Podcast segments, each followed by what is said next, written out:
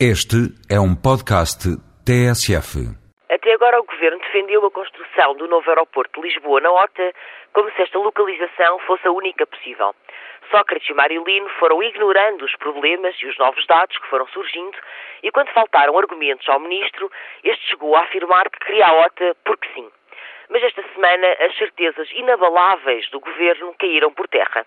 Faça um estudo apadrinhado pelo presidente da CIP, que indica que Alcochete é mais vantajoso, Sócrates recuou. Esta mudança só revela que o governo escolheu a OTA sem ter apreciado outras alternativas e que são os estudos com financiadores desconhecidos que fazem com que reconsidere.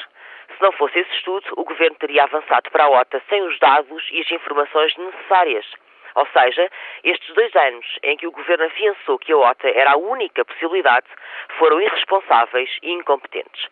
O governo pretende agora adiar a decisão durante seis meses até ao Laboratório Nacional de Engenharia Civil estudar as duas opções em causa. Estes seis meses evitam que António Costa tenha que lidar com esta questão durante a campanha em Lisboa e que Sócrates a tenha que discutir durante a presidência da União Europeia. Mas pouco, pouco mais servirão.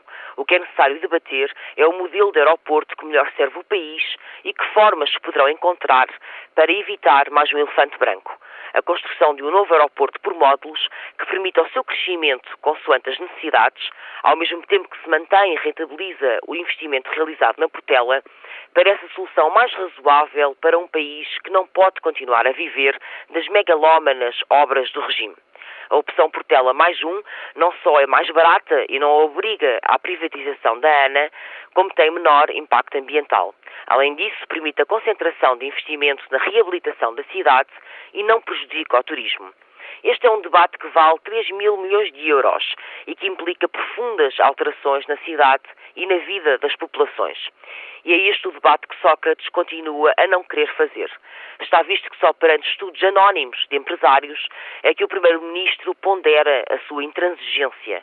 Como é pouco provável que um grupo assim se declare a favor da solução por tela mais um, parece que a decisão está tomada. OTA ou Alcochete, mas sempre um novo aeroporto com o desperdício do investimento e das vantagens que a Portela representa.